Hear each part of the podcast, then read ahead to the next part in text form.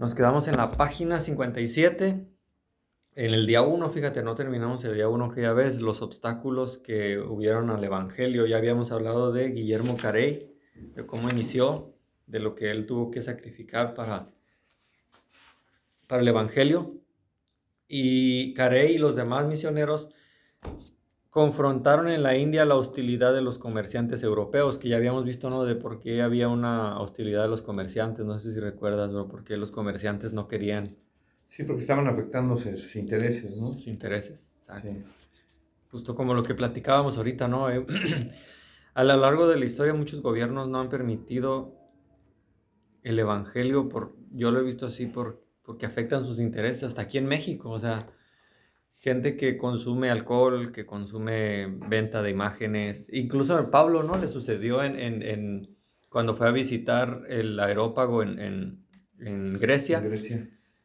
La gente era como... hasta esta persona que, que, profetizaba, que estaba endemoniada, ¿recuerdas? Sí, sí, sí, la mujer que... que ah, la divina, pues. La divina, ajá.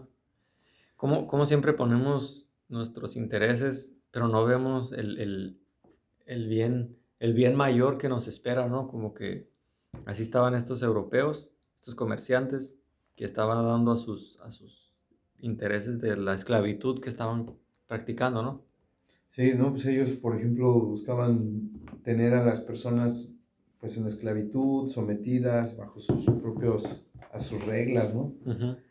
Eh, ¿Por qué no? A lo mejor hasta inter, entorpecían toda la parte de, dar eh, el Evangelio y demás para que la gente misma estuviera en sufrimiento, en angustia y pudieran ser carne de cañón para ellos. Sí, sí. Carne de cañón para ellos. Yo siento que hasta los, bueno, no sé, hoy los psicólogos también se quedarían sin trabajo, ¿no? Si conociera la mayor parte de la gente que siente algún problema psicológico, si, digamos, algún problema eh, psicológico, si conociera realmente de Jesús, si conociera el propósito y, y, viera realmente hacia dónde tenemos que caminar, porque pues las terapias que ellos manejan son muy, muy parecidas a las sanaciones que, que nosotros buscamos o que nosotros este, conocemos, ¿no? Es una introspección, es reconocer tu, en qué has fallado, es lo mismo que nosotros hacemos con el arrepentimiento y así. Pero aquí regresando al estudio, pues sí, los, los, en, en aquel entonces, pues imagínate, yo pienso que más, ¿no? Sí. Yo pienso que más, este, había mucho, muchos obstáculos para que el Evangelio llegara, estaban entorpecidos por los, por los comerciantes, por los políticos, había muchos intereses, había muchos intereses porque realmente el hombre siempre ha querido explotar al hombre. ¿eh? Exacto. Y, y, fíjate, cómo en ese aquel entonces era una explotación física y una esclavitud física, pero trayéndolo a, nuestra actualidad, no sé si lo que platicábamos hace un rato, ¿no? creo que ahorita nos quieren tener en otro tipo de esclavitud. Somos esclavos del materialismo, de, no puedes escapar del materialismo, o sea, tienes, tienes que tener, incluso se, se hacen obsoletos los celulares. Cuando, aunque quieras escapar, decir, no, ya no quiero, eh, no quiero ser parte del consumismo, este, las teles se hacen obsoletas, los celulares se hacen obsoletos, a todo apunta a que seas esclavo de alguien más, pues que seas... Eh, y, esa esclavitud creo que tiene que ver con la desinformación que, que, en la que nos quieren mantener, pues para que no, no conozcamos no solo el Evangelio, sino que la ignorancia, o sea, un país que es ignorante, que su gente no estudia, que no termina, que son analfabetos, por ejemplo, o sea, los controlas, pero fácil, o sea, ¿qué, qué tanto puedes batallar para controlar así alguna? Sí, por ejemplo, las sectas, ¿no? Igual. Oh, ese buen tema, ¿eh? hablábamos sobre las sectas. De hecho, tú en tu video veías el, el, estudio que has hecho sobre los testigos, que realmente no tienen información y a ellos mismos los, los programan para no conocer más, o sea, para que se queden solo con la información que ellos les dan, información sin ninguna base, sin ningún tipo de antecedente, sin ninguna fuente, simplemente es como que, como que tenerte atrapado en la información que ellos, que ellos solamente manejan. Así los tenían aquí también. O sea, buscaban también que no conocieran el Evangelio, pues para que no, abrieran la gente sus horizontes, no tuviera la gente, se puede decir que esta, esta paz, o sea, la paz que, que, te da el conocer la, la verdad, ¿no? Entonces, Este, yo pienso que si ahorita es difícil, ahorita en esta época, en esta época donde ahí se supone que hay tantas libertades, se supone que hay tantos derechos humanos, se supone que hay tantas autoridades, pues imagínate eh, hace en el siglo XVI, ¿no? Imagínate cómo era, ¿no? Cuando había esclavitud este, autorizado por la ley y todo eso. O sea, era peor, o sea, imagínate, siempre ha habido ese tipo de, de, escarnio contra la fe, ¿no? Contra la fe.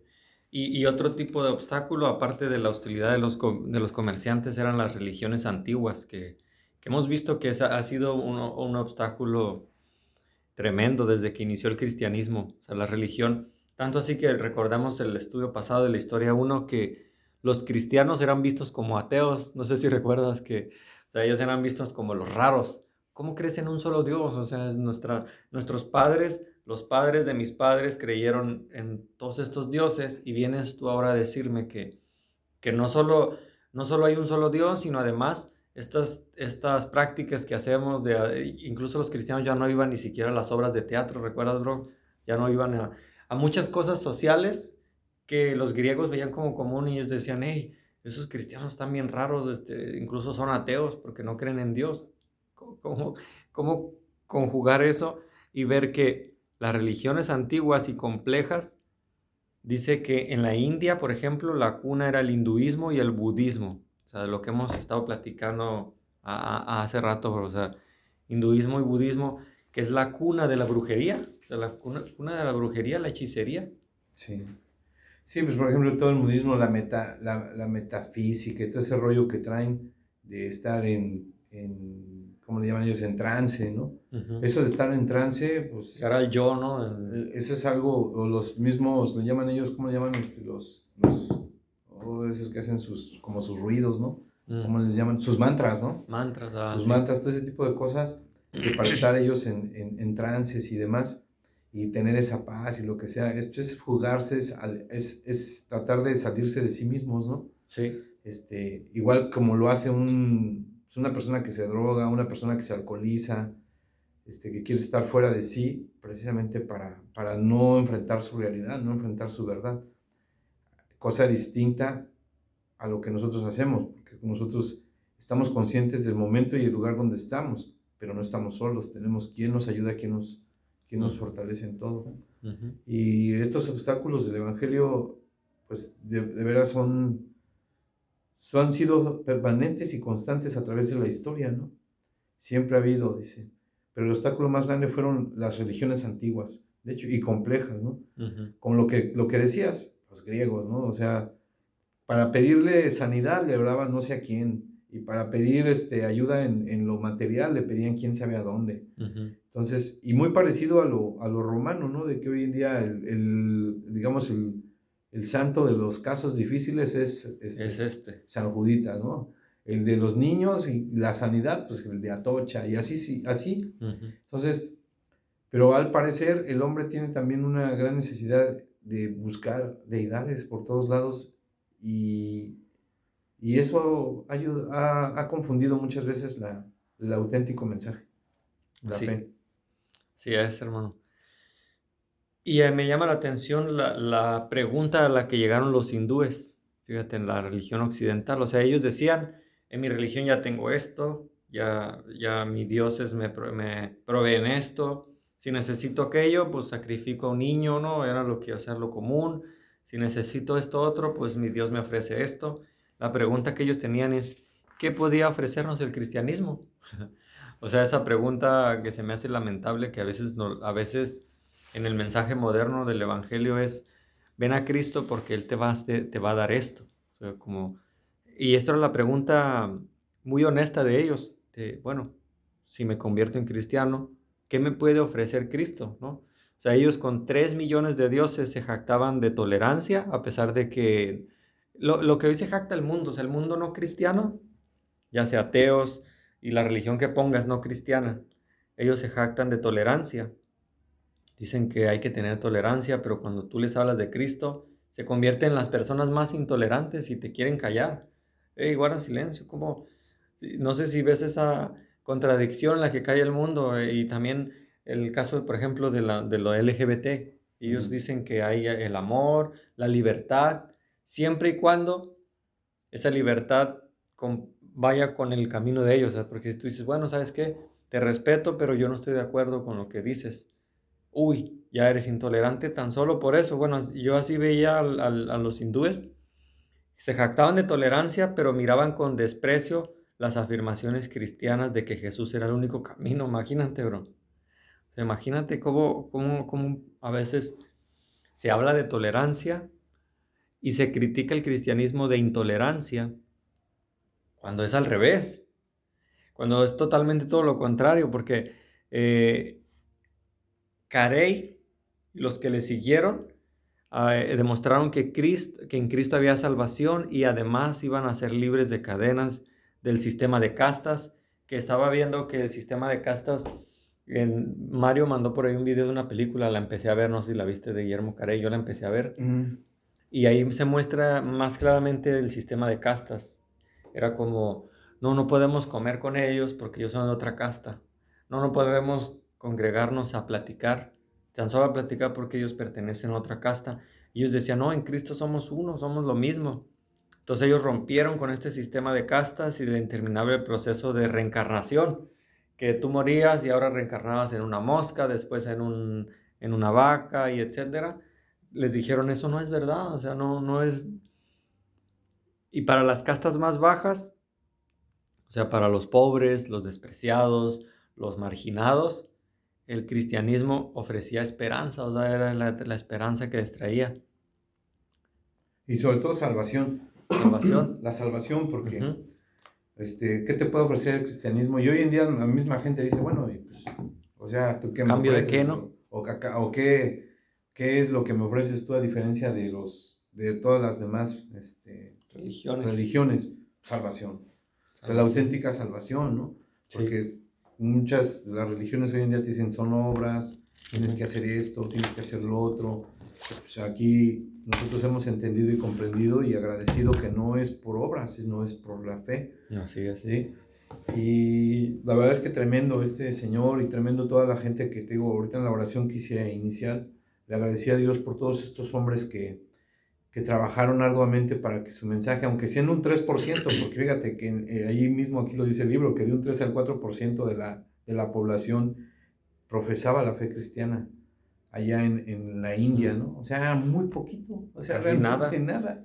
Era una parte muy pequeña, pero esa pequeña semillita o lo poquito que haya sido, pues hoy, hoy no sé que los estudios actuales cuánta gente haya que profese el cristianismo allá, puede ser que a lo mejor ya ninguno, pero a final de cuentas sí cumplieron con el propósito que, que, que tuvieron en ese entonces, ¿no? O sea, aunque no hayan convertido a la total, al total de la población, pues no dejaron de hacer lo que el Señor nos pidió, ir a todas las naciones y este, convertir, convertir y hacer discípulos, ¿no?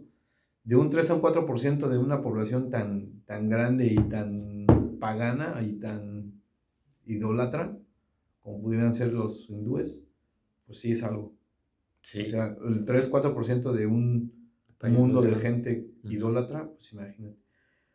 Y a veces aquí uno, pues bueno, yo lo veo así, ¿no? A veces nosotros no queremos ir, como a veces aquí comentaban otros hermanos, no, es que no tiene caso ir ahí, ¿para qué? ¿Para qué no tiene caso? Porque ellos te van a mandar a, te van a mandar a volar, ¿no? No, no podemos pensar así, o sea, tenemos que dejar que el Señor nos ayude, que el Señor, es cierto, como decían en el, extra en el, en el extremo del calvinismo, ¿no? déjalos, el Señor los va a convertir sin tu ayuda. No, o sea, no puedes ir al extremo. Tienes que hacer algo o tienes que moverte para que pues haya un testimonio, ¿no? Y sobre ese testimonio ya la gente decida qué hace. Asia siempre fue difícil, súper complicada para, los, para estos, estos, este, pues para estos hombres que, fueron allá a trabajar. Eh, ahora sí que fue algo pues, sobrehumano lo que hicieron, ¿no? Sí, porque otro, otra barrera fue el clima, ¿no? El clima de Asia, que sabemos que es un clima frío. Y, y Carey y, y, Hudson, o Judson, no sé cómo se pronuncia, del que se va a hablar más adelante, enterraron a sus esposas y sus niños pequeños en la tierra asiática, imagínate. O sea, hay a veces A mí me cuesta trabajo levantarme para salir a compartir. Me cuesta trabajo, lo digo entre comillas, ¿no? Mientras que estos hombres enterraron a sus esposas y a sus hijos en esa tierra donde dice aquí, y a mí la verdad me, me, me golpeó fuerte esa palabra de que la obra misionera no era para enanos espirituales. Enanos espirituales, me, me hizo la pregunta, Jorge, ¿eres un enano espiritual?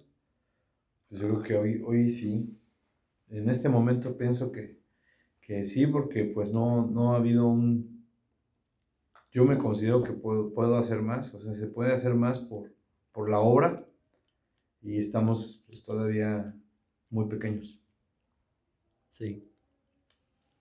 Sí, porque ellos estaban dispuestos, dice, a pagar un precio muy alto. Entonces, esas son las tres barreras. Que casi estoy seguro que va a venir en el examen. ¿Cuáles fueron las tres barreras, bro? ¿Lo pusiste ahí? Sí, la hostilidad de los comerciantes europeos a los misioneros, o sea, los, los despreciaban, los trataban con desprecio y con hostilidad. La oposición de las religiones antiguas, pues todo lo que hablábamos, ¿no? De, de, todo el, conflicto de ideas que tenían sobre los, los, dioses y el clima. El clima. O sea, no, no poco, ¿no? O sea, tres cosas que a cualquiera podrían tirar. De hecho, ahorita nosotros nos tiran, ¿no? Hay unos que con una... Con una, por el clima. No, deja, el clima es el primero. Oh, es que quiero, quiero evangelizar. No, es que está haciendo frío. Ajá. Oye, y después... Es que hace mucho calor. Oye, vamos a, a, buscar alcanzar un mormón, alcanzar un, un testigo de Jehová. Uy, no, es que ellos tienen sus ideas, no los vas a cambiar.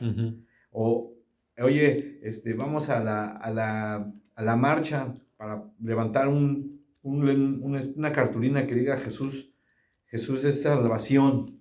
O ven a, y conoce al, al Salvador del mundo. No, hombre, te van a linchar las, las estas... ¿Cómo se llaman las estas muchachas que hacen destrozos? Las feministas. Las feministas. Sí. O sea, sería inconcebible la hostilidad. No queremos que nos agredan, ¿no? O sea, por eso a veces nos da temor la hostilidad. Sí, sí. Esas tres cosas son las que también hoy en día nos detienen. Sí, me decía por ahí un, un hermano. No, a los testigos déjalos en paz, solo ora por ellos. Y veo a Carey dejando, sus hijos murieron ahí pagó el precio, un precio alto que a veces no estamos dispuestos, como dices, a, pagar. Luego habla de Asia Sudoriental. Siam, el centro de Vietnam y Camboya fueron misioneros que provocaron el avance colonizador. Luego hablamos un poquito de Adon, Adoniram Hudson, los primeros misioneros americanos. Eh, dice que cuando iban rumbo a la India se sintieron obligados por su conciencia a hacerse bautistas renunciaron a la sociedad que los había enviado y pidieron ayuda a las iglesias bautistas americanas. Hudson siguió el patrón de Carey y era estudiar los idiomas de, de las personas y trabajar en la traducción de las escrituras, como que era algo muy notorio, ¿no? En los misioneros siempre buscaban aprender el idioma y hacer una traducción en el idioma a las personas, ¿no? Para, para que se alimentaran de, la palabra. Y es que, ¿te acuerdas en el estudio de de la historia de la iglesia uno, este, todos los intentos de evangelizar fracasaban cuando no, no hacían la traducción de la Biblia al lenguaje, nativo o al lenguaje local. Y yo creo que sí tiene que ser así. Este, por ejemplo, este Carey me impresiona. Creo que decían en sus ratos libres aprendió, creo que cinco idiomas. En sus ratos libres, ¿no? Y este, es tremendo lo que él hizo. Y aquí seguían sus pasos Hudson, ¿no? Seguía sus pasos. Decía, siguió el patrón de Carey a estudiar los idiomas y de trabajar en la traducción de las escrituras. Creo que lo mismo que tú subrayas, subrayé yo. este, y estábamos hablando aquí de que, de que ya, eh, ya estaban este, en 1817 y ya empezaban las, las traducciones de la Biblia ¿no? a, los, a, los, a los idiomas, a los este, los evangelios ya se estaban traduciendo a diferentes idiomas y ahí es donde empezó este también, pues yo creo que con el tiempo, a ver varias versiones y con el tiempo, bueno, más adelante viene, ¿no? Lo, lo de las diferencias de, de las, pues se puede decir que las doctrinas, ¿no? Empezaron a, ver las, las divisiones. Sí, y luego se, se presenta lo que llamábamos en el estudio un nuevo odre. O sea, ¿cómo alcanzar un pueblo tan diferente al suyo?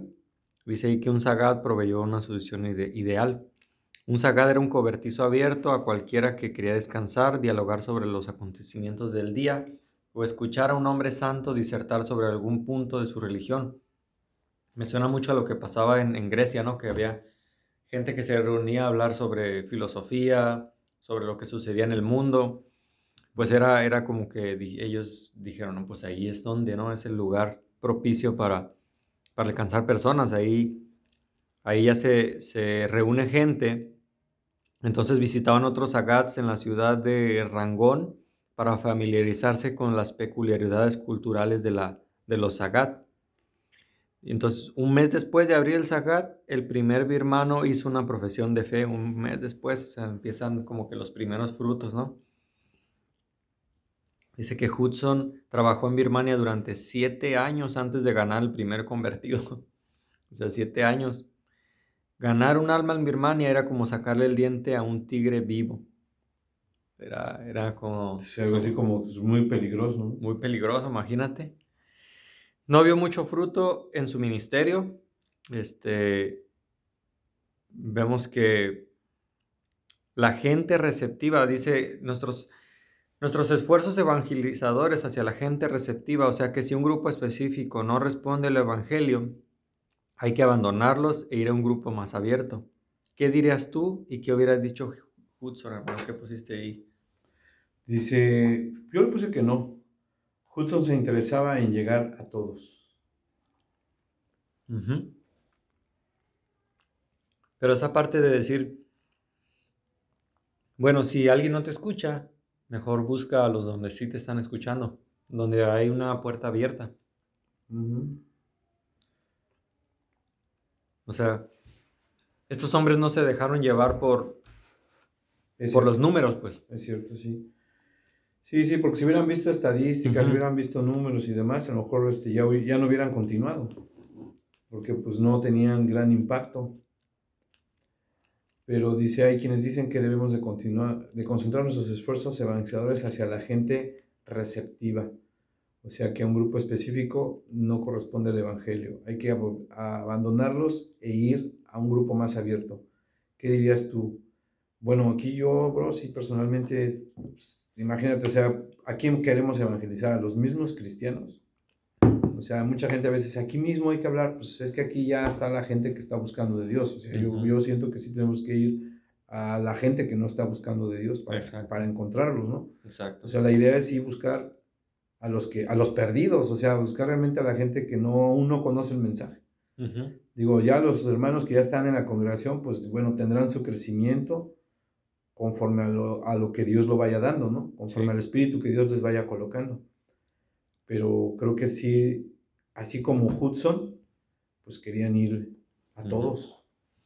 Sí, de hecho en la historia de la iglesia uno, un, predicador, no me acuerdo quién dijo que, que hacer eso que mencionas de ir solamente a los creyentes es como pescar en una bañera. Si ya los tienes ahí, pues, o sea, ¿qué, qué dificultad hay en pescar en una bañera?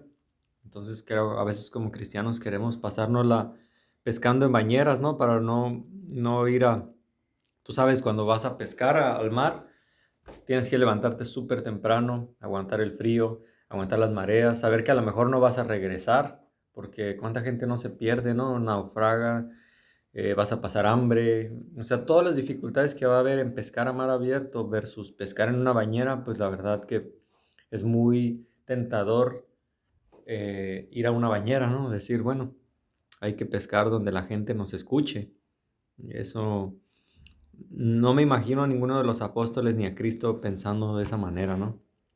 Mm. Entonces, la tribu de los, de los Karen creía en un Dios creador, o sea, ellos ya tenían como que esta ventaja, ¿no? De decir, bueno, al menos acá en los hindús la mayoría creía en muchos dioses, pero esta tribu ya creía en un solo Dios. Es como una cierta ventaja, ¿no? Que también, que también Pablo encontró en los griegos. La mayoría de los griegos, es verdad, creían en muchos dioses, pero creían que había un dios supremo que gobernaba al resto de ellos. No sabían quién era. Dios desconocido. El Dios desconocido. Entonces, su tradición incluía la historia de una caída en la cual habían perdido el favor de Dios. Yo me he encontrado con estas historias, bro, que algunos dicen que, que la Biblia le copió a otras historias.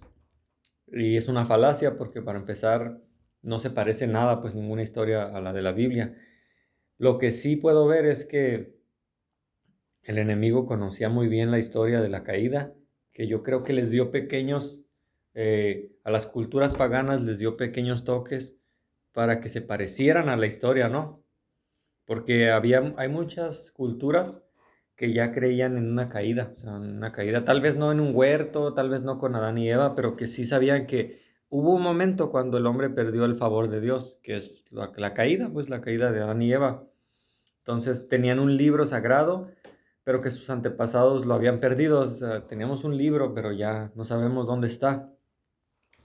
Y otra cosa que se me ocurre a mí, no, lo he leído en ninguna parte, pero también puedo creer que después de Adán y Eva, cuando Enoch, Caín, todos ellos, creo que esa historia original se fue distorsionando en esas culturas paganas y había gente que le agregaba y le quitaba y decía esto. Por eso es que se parecen mucho a la historia original de Adán y Eva. Eh, y ese libro, como dice ahí, lo perdieron. Yo es lo que imagino, ¿no? No sé qué opinas tú, pero es lo que pienso que, que pudo haber pasado porque hay muchas, muchas eh, tribus que se parecen a nuestra historia. Eh, o sea, la concepción que ellos tienen del, del inicio de la, de la, humanidad se parece a la historia bíblica. Y digo se parece porque difiere en muchas otras cosas. Sí, o sea, tienen sus propias versiones. Ajá. Aunque este, pues muchas son, simil son ahí tienen gran similitud, ¿no? Es como decían, por ejemplo, con Zeus, ¿no? Que Zeus, que el dios no sé qué, y tiene su hijo que era Hércules, ¿no? Que era mitad hombre, mitad dios. Mitad dios, mitad dios, que como Jesús. Ajá, que muchos culpan, ¿no? De, de, de, fue que copiaron y Lo copiaron. Este, voy ¿Al baño? Ah, está bien. Sí.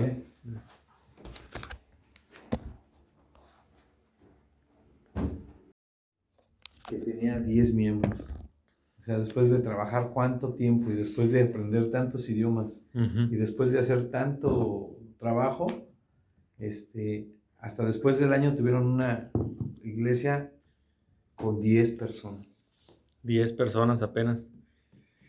Fíjate que, qué difícil, ¿no? Sí. Entonces, nos quedamos movimiento en masa. O después vino un movimiento en masa donde miles aceptaron a Cristo a finales del siglo XIX, había más de 100.000 carences. Esa. Oh, sí, por la tribu ¿eh? de los Ajá, la tribu de los, de los carences. Eh, luego viene la guerra de, entre Birmania y Gran Bretaña. esos acontecimientos de, de, conflictos son como, como una manera de definir dónde sucedió, ¿no? Como saber en qué, en qué que sí, en qué momento de la historia, ¿no? Porque Hudson había recibido fondos a través de Inglaterra procedentes de los bautistas norteamericanos. Y las autoridades birmanias sospecharon que pudiera ser un agente británico y lo encarcelaron. O sea, como, ah, estos cristianos se hacen pasar por agentes, en realidad le dicen, a, le dicen al gobierno norteamericano lo que está sucediendo aquí, pues están entonces ellos veían esos fondos que llegaban y ¿de dónde viene este dinero? Ah, pues de Norteamérica. Bueno, estos de seguro están queriendo ah, eh, hacer alguna artimaña, ¿no? Como tipo espionaje. Yo lo veo más así, entonces lo, lo meten al, al a la cárcel, su esposa interviene y después de un año lo dejan en libertad, pero su salud queda pues quebrantada, dice aquí. Y su esposa murió. Y su esposa, fíjate. O sea, yo creo que él estando en la cárcel, había incertidumbre, dice ahí que su esposa estaba así como que no sabía qué iba a pasar con él. y cayó en una este, fuerte depresión y murió. Creo que no, no estamos exentos, ¿verdad?, de la depresión y la tristeza si le sucedió a estos hombres. Dice que se retiró a la jungla donde vivió como recluso. Se siguió hundiendo más, sus colegas lo, lo cubrieron en oración y amor lo cual es, algo bueno, ¿no? Pero eso le ayudó a poder ayudar a otros, a otros misioneros, a, darles a darles fe, ¿no? A, otros misioneros que iban empezando a decir, entender la situación, entender por lo que pasaban. Hudson sabía que, una, que era una tarea que había quedado sin, sin terminar, la traducción de la Biblia al birmano. La termina 14 años después de la muerte de su amada Ana. Se vuelve a casar eh, con una, una, autora de novelas seculares en el 846. Eh, dos de sus hijos habían muerto por la fiebre, o sea, es que estas fiebres que daban eran, estas pandemias no son nuevas, ¿no? siempre ha habido pandemias, más que ahorita es como una manera, lo, lo que lo hablábamos hace rato, ¿no? El amarillismo, pero en realidad pandemia siempre ha habido estas, estas fiebres que les daba a la gente, morían. O sea, pero una fiebre, imagínate. Sí. No, lo, bueno, lo que yo veo aquí, aquí que este, todo el mundo, digo, no sé hoy en día cómo lo podamos interpretar, pero los hombres de Dios también han, pues son hombres a final de cuentas, sufren enfermedades, sufren eh, tragedias. Pues por ejemplo aquí él, a Hudson lo, lo le llegó la calamidad, dos, dos esposas se le murieron. Dos. Él estuvo en la cárcel, después anduvo en la jungla, anduvo en la este, como que, como que es como que exiliado, después regresa este, a Estados Unidos y finalmente muere contagiado de una, de una enfermedad, ¿no? O sea, cualquiera diría, oye, pues entonces, ¿para qué te haces este, para que te haces cristiano. Hoy en día, pues todo el mundo vende el, falso cristianismo, dice, te va a ir bien, vas a tener, este, vas a tener prosperidad, vas a ser, este, feliz, etc. Cuando vemos que en realidad el cristianismo es sufrir, es sufrimiento, ¿no? Es sacrificio, es este, es esfuerzo, es también tragedia, o sea, no estamos exentos de vivir una situación así. Y, y ahí con tantito que nos pasa, no, es que el Señor ya me abandonó. No, es que, el, es que el Señor ya no creo en Él porque pues le estoy yendo mal a un familiar, le, está enfermo mi papá, está enfermo mi mamá, y ya tenemos dudas. No, y no que... Dios me iba a prosperar y Dios me iba a... No, es que Dios me iba a ayudar, sí. O sea, lo que yo veo aquí, digo, ahorita fue Hudson en la India. Ya vamos a ir, pues, vamos a ir para China a ver China. vamos a ver, quién, China. sigue. Sí, a mí me llamó mucho ahí de, de, de China Sí, dale, dale. Me, sigue, me llama mucho de, de, China, este, igual que, que la persona que creo que fue Francisco Javier, sí fue Javier, no, Robert Morrison, no, ahorita vamos a revisarlo bien. ¿En China? Que, que se tuvo que pintar el cabello de negro, dejar la coleta. Yo me lo estaba imaginando, me imagino que tú también, ¿no? Vestir con, vestirse así con una, así con su batita de su batita de chino. yo me lo imaginaba hasta con el bigotillo ese que se dejaban los chinos, ¿no? De porque los chinos eran muy radicales, o sea, te veían como extranjero y como que ellos sí son muy cerrados, ¿no? Sí. O sea, todo lo que es extranjero. Volvemos a las castas, ¿no? Ellos tenían su sistema también de castas.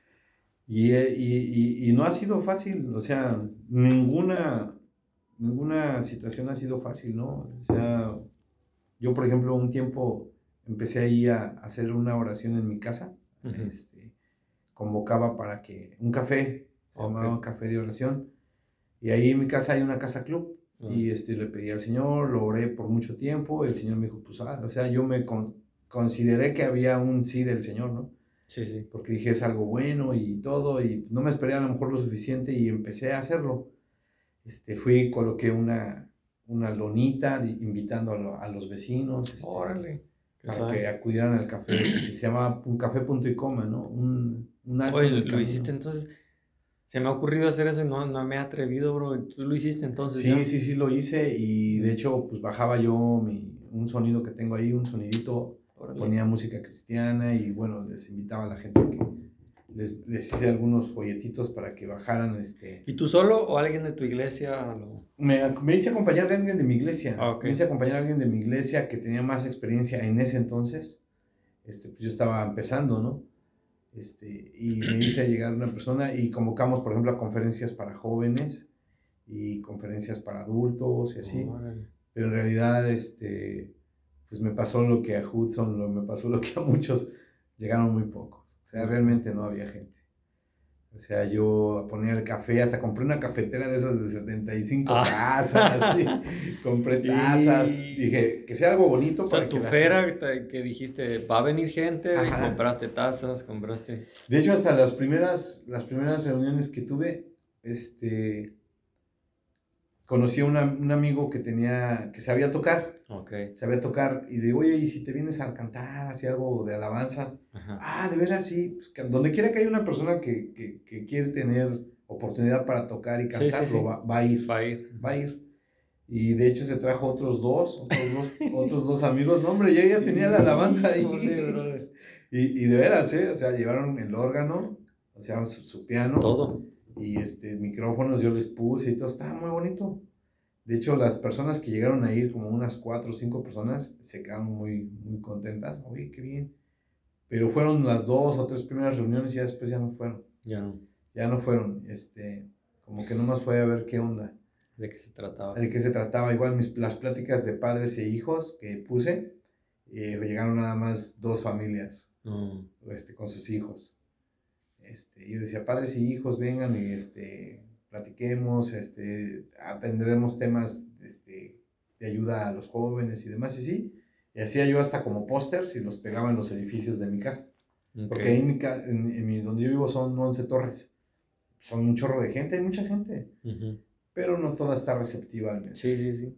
Lo, como dices, lo que les pasó. eh. Y llegaron ya, y sí me, me agüitaba, y de hecho hasta mi esposa se me quedaba viendo así como diciendo, yo, yo me movía y organizaba Sí, sí. todo, y llegaban dos personas, una persona. Terminaba tirando todo el café, terminaba, luego de repente compraba este, pan y eso, Ajá, pues, terminaba regalando el pan, tirando el pan, porque la gente no, no va. Fíjate, bro. Y todo eso, a pesar que uno no ve el fruto y uno dice, hijo, el Señor, uno, la recompensa que, que vamos a esperar de Él. O sea, que no lo hacemos para que Él nos recompense, ¿sí me entiendes? Pero yo ahorita escuchando de ti, viendo a estos hombres que a mí, antes de este estudio, pues ni, ni por aquí me pasaban. Yo, yo decía, cuando vea al apóstol Pablo, cuando vea a Padre Abraham, Martín Lutero, a lo mejor, pero Hudson, ahorita yo digo, wow, Hudson, o sea, decirle, hermano, no sabes cómo me inspiraste Sí, para, sí. hey, Carey, Caray, fíjate lo que todo lo aprendiste que- idiomas. Ajá, este, oye, qué admiración. Imagínate las charlas que vamos a viviste en poder tener. pobreza, sí. Sí, bro, entonces, y ellos van a decir, oye, no, pues, Y tú, a ti se te descompuso el carro. y ya no quisiste. El otro, este, pues no sé, no sé, se quedó dormido, ¿no? Sí, no. No, o sea, digo, nos va a pasar así. Yo, por Sí, ejemplo, yo igual me cuestiono, digo, creo que ahorita con lo que ya sabemos nosotros, podemos hacer. Por ejemplo, a mí me has inspirado tú con lo de tus videos. Digo, este hermano, pues ya está llegando a mucha gente, es bueno porque, pues, en cierta forma, de veras, o sea, la gente que a lo mejor se sentía, que han salido de ahí, de los testigos, que se han ido y que se sienten mal porque se son perseguidos, son señalados, Sí. son Sí, sí. segregados. O sea, seguramente muchos de ellos pues, no, tienen, no reciben más que hostilidades y ataque, ¿no? Lo, lo que vimos aquí también Ujú. de los comerciantes. Sí, sí, de los comerciantes. Pero ya a lo mejor cuando ellos vean que en tu video no son, no, no son los únicos, sino que hay Ujú. mucha gente, Mucha que, Ha, gente. que ha tenido eso, pues obviamente ellos van a, a sentirse ya consigo mismos Sí, sí. reconfortados de haberse salido de esa secta. ¿no? Ujú. Sí, sí, te digo, me lo han dicho de que gracias por tomar, como me dijo uno, por tomar esta causa, dice que para nosotros, así me lo dijo, para nosotros es muy importante. Y fíjate que es, no es igual como decir, bueno, yo antes era católico y ahora ya no quiero, o yo antes era cristiano y ahora ya no. Te, te apuesto que si yo, por ejemplo, espero que Dios no lo permita, pero que yo diga, ¿saben qué? Ya no creo en Dios, ya no voy a venir a esta iglesia, este, muchas gracias, nos vemos. Mis hijos, mi esposa me va a seguir hablando, los hermanos de la iglesia, y ha pasado que se van. No es así en los testigos, o sea, en los testigos salen que se sale, como dices tú, es perseguido, o sea, nadie, y perseguido en el sentido de que na- eh, te bloquean, pues, de que dices, entonces no tuve vida, o sea, después de ser testigo, así me lo dijo un hermano que, que conozco de, de mi congregación, él toda su vida fue testigo y dice, es que es como si yo no hubiera tenido una vida anterior, como si no hubiera tenido un pasado, porque todos los amigos que tenía en la escuela eran testigos de, de fuera, vecinos, todo, todo, o sea, todo su círculo eran testigos. En el momento que él dejó, Eh, Dice él, es que yo lo veo así, es como si mi pasado no hubiera, como si yo no hubiera tenido un pasado, porque a veces que me quiero platicar con mis amigos que tenía, pero eran testigos, ahora ya no puedo porque ellos ya no. Tú sabes, cuando te sales es una manera de sistema de castas también, eh, eh, como si fuera un avance, pero no, ellos en realidad es un retroceso. Pensamos que esto es de los 1800. Sí. No, está vigente. Ahorita, está sí. actual. Sí, Oye, ¿y, y tú que has conocido de tantos, eh, de todos estos, este, los mormones son testigos? Yo tengo la idea de que los mormones, no, perdón, mayoría. que los, los menonitas, Mm. que los menonitas son como una onda así parecida a los testigos, son como una secta. Sí, en cierto sentido, eh, más en el sistema de castas, porque ellos sí son muy, eh, y hasta podría decir que tal vez más herméticos que los testigos, no en el sentido de que si te sales te rechazamos, no, pero ellos se casan con, no sé, que mismos, su ropa es la misma, si ves, se visten como antes.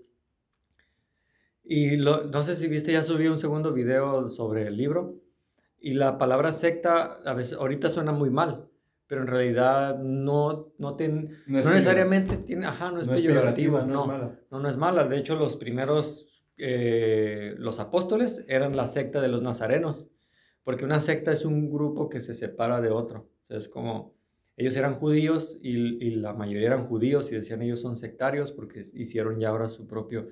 mm, sec- eh, Es como decir su grupo. Ándale, o sea, no era peyorativo como dices. Y los menonitas en cierto sentido son una secta, pero no en el sentido negativo que tienen, por ejemplo, los testigos de Jehová, la luz del mundo. Porque yo sé que ellos sí leen la Biblia, o sea, sí, Sí, sí, sí, son estudiosos de la. Biblia y demás, pero no sé si caen en el mormonismo, si caen en el, en el testigo de Jehová o si caen en alguna otra Sí. secta. ¿En qué secta caen? O- Ujú. o, igual vimos que en, la- en el estudio de la iglesia 1 habla de los menonitas. Sí. Si continúen eh, con esas bases. Sí, continúan con esas bases. Son, es una, son muy fundamentalistas. Recuerda que hablamos del fundamentalismo, ellos, ellos mantienen todavía eso.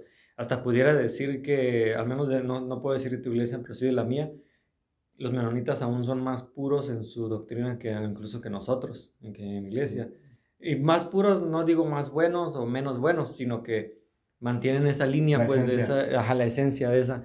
Entonces, la verdad no, no te sabría decir qué difieren sus doctrinas, a ellos no los he estudiado, pero sí lo que, lo que vimos en el, en el estudio ahora sí de la, de la historia, que fue como decíamos muy por Son encima, muy fundamentales. ¿sí? son muy fundamentales, o sea, la- las personas en su tiempo, y yo me imagino que ahorita, eh, si sucedía algo, en vez de ir luego, luego a los, al, al presidente municipal o así del pueblo, iban con el pastor del, de su congregación a decirle, pastor, tenemos este problema, o sea, era muy, si, si ves como muy, este, ellos resolvían sus problemas en su comunidad, así Así es. no dependían ni del gobierno. De hecho, tienen muchos. Ellos, ellos viven mucho de eso de la venta de quesos, de los. O sea, son un, un- Autosuficientes. autosuficientes, eh, gracias, esa era la palabra que buscaba. Este, ya vimos, bueno, ya de ahí brincamos a China. ¿Quién fue el jesuita que tuvo un, un impacto en la corte china en el siglo XVI? Mateo Ricci, ¿no? Mateo Ricci, ajá. Era una nación orgullosa, que es la primera, creo que es el primer síntoma de la caída de una nación, ¿no, bro? El orgullo. Así es. Orgullo, lo- Los chinos son muy orgullosos. Sí. Y digamos que tienen, o sea, humanamente hablando, tienen, tienen justificación de por qué son tan orgullosos. Yo admiro la cultura, los japoneses y los chinos son de los que más admiro yo, en especial los japoneses.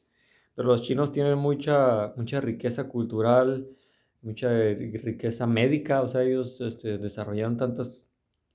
Vemos ahorita cómo está eh, China intelectualmente, o sea, cuántas personas se gradúan de universidad, eh, Japón no se diga, y eso les daba orgullo, eh, estaban civilizados, se vio humillada, dividida y conquistada por ejércitos extranjeros. Los orígenes del interés misionero protestante en China se remontan a la, a la obra de Carey.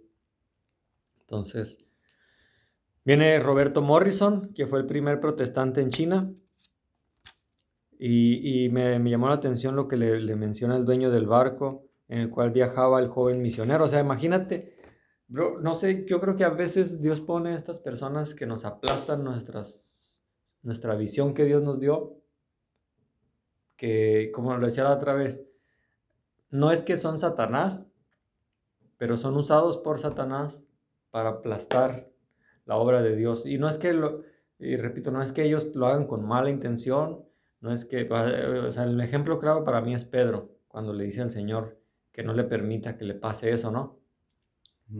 Pedro lo hacía porque amaba a Jesús, lo hacía porque se preocupaba por él. Su intención era buena, sin embargo Jesús lo llama Satanás, aléjate de mí.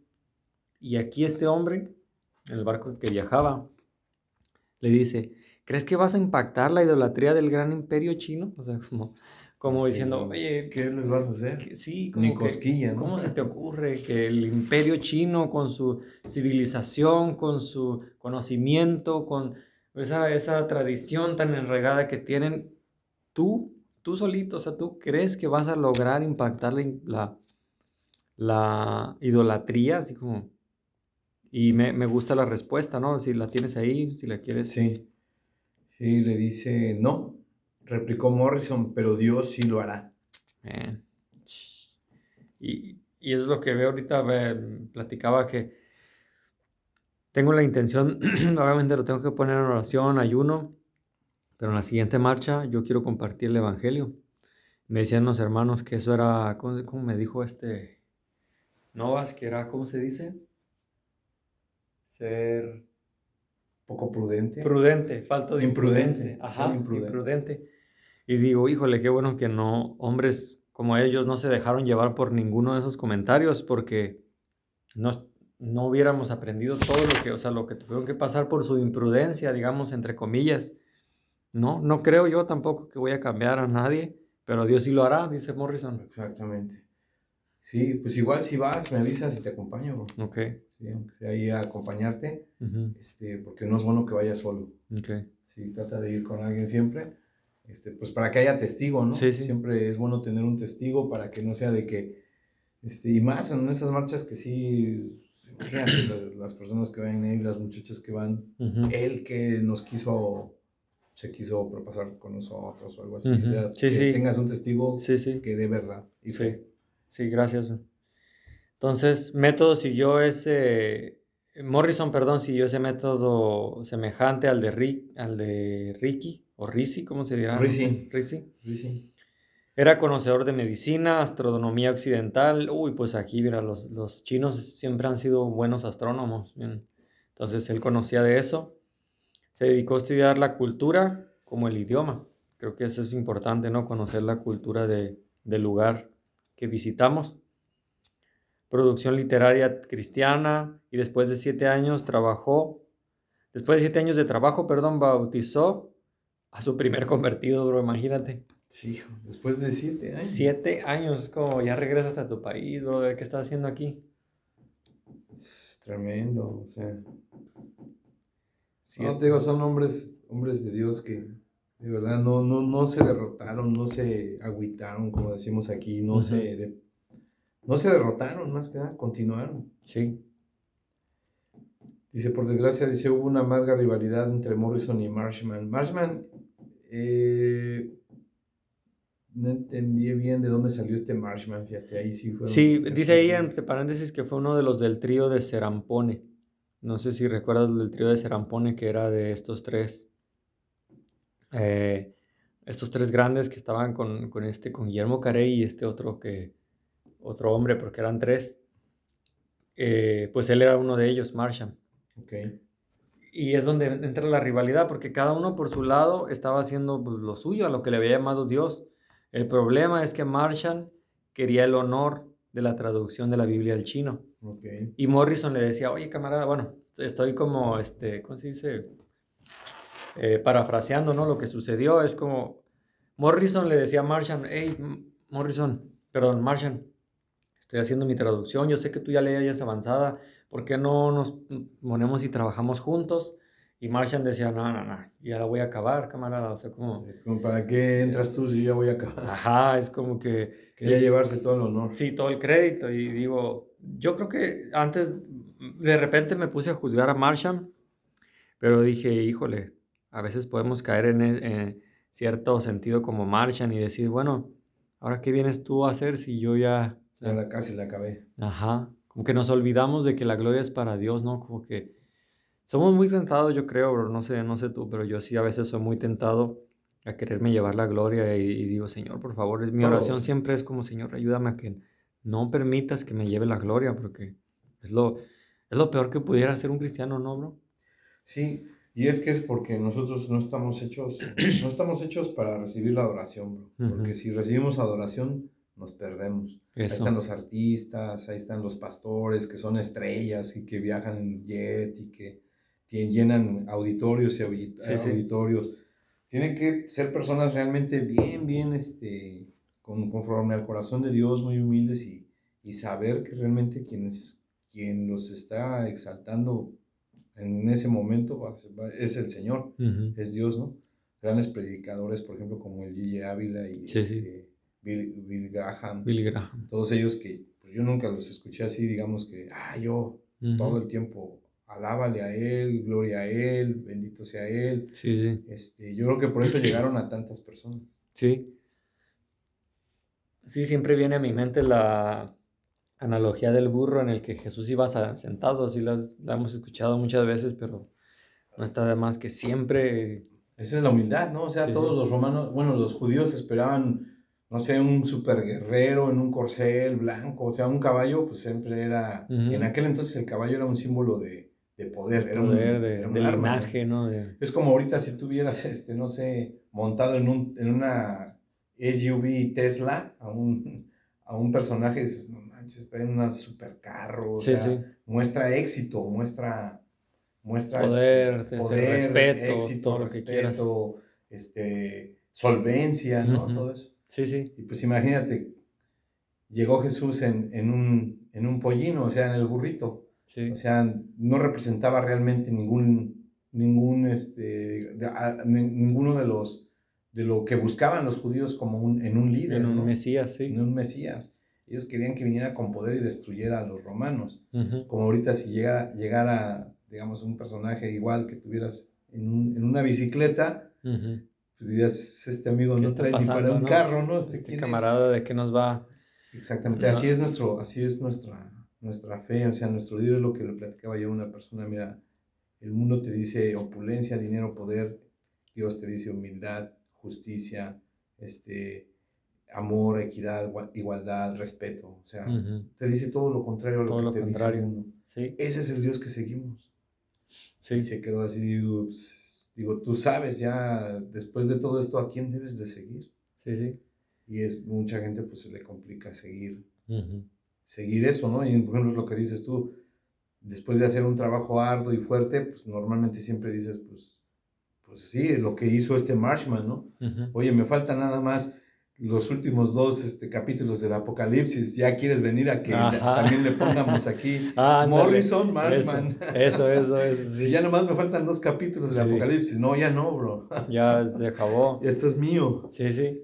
No, y, en la analogía del burrito mm, también me refería a que no sé si la has escuchado, que dicen que, y esto no, o sea, es una analogía, ¿no? Que dicen que el burrito cuando iba con Jesús, el burrito decía, ah, ¿cuánta gente vino a verme? Mira nada más. Y que veía cómo lo, le tiraban ramos, lo alababan. lo alababan y no sabía que al que, al que estaban alabando era Jesús, pero él, él, y que a veces así somos como ese burrito, pues pensando mira cuánta gente me dice que soy un hombre de Dios, mira y me ponen aquí las palmas para que pase, Sí, y se nos olvida voltear atrás. Los mantos, dice que echaban los mantos los mantos para que, pasara y que el burrito andaba que no cabía, pues que decía, o sea, es por mí, pero se le olvidaba voltear atrás y decir, ah, es, es el que traigo conmigo, que es a Jesús, pues, eh, y esa, esa analogía del burrito a mí siempre me la tengo que recordar que, hey, tú nomás eres un burrito, pues. Tú eres el burrito. Tú eres una bestia que si no fuera por Jesús eres un burrito nada más.